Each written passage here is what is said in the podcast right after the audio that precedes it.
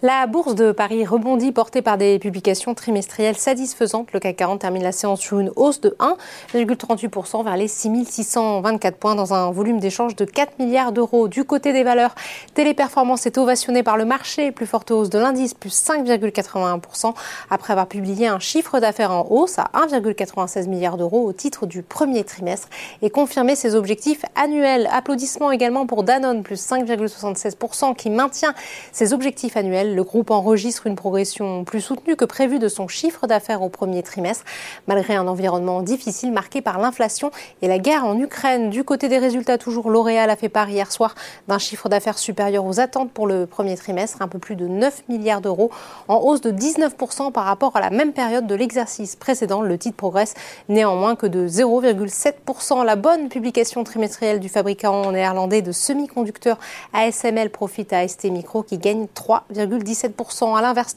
Thales est en perte de vitesse, moins 1,12% après une dégradation de Morgan Stanley qui abaisse sa recommandation à pondération en ligne contre surpondéré. ArcelorMittal est de son côté la plus forte baisse de l'indice et lâche 1,59%. Sur l'indice large, maintenant, on trouve au menu des investisseurs Elior qui rebondit après son coup de mou de la veille.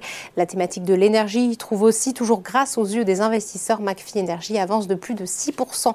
Enfin, outre-Atlantique, la bourse de New York a en hausse, soutenu par de solides résultats de plusieurs entreprises qui prennent ainsi le pas sur les craintes liées à une accélération de la hausse des taux d'intérêt. À noter toutefois que le Nasdaq est plombé par la dégringolade de Netflix qui chute de 35%. Pour la première fois depuis 2011, le numéro 1 mondial du streaming vidéo fait part d'une baisse du nombre d'abonnés et dit s'attendre à ce que cette tendance s'accentue au deuxième trimestre. Voilà, c'est tout pour ce soir. N'oubliez pas, toute l'actualité économique et financière est sur Boursorama.